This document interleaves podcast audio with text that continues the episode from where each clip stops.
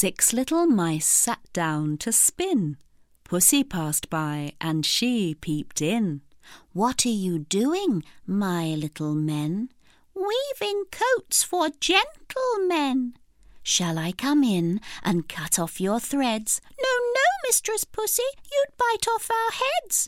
Oh, no, I won't. I'll help you spin. That may be so, but you can't come in.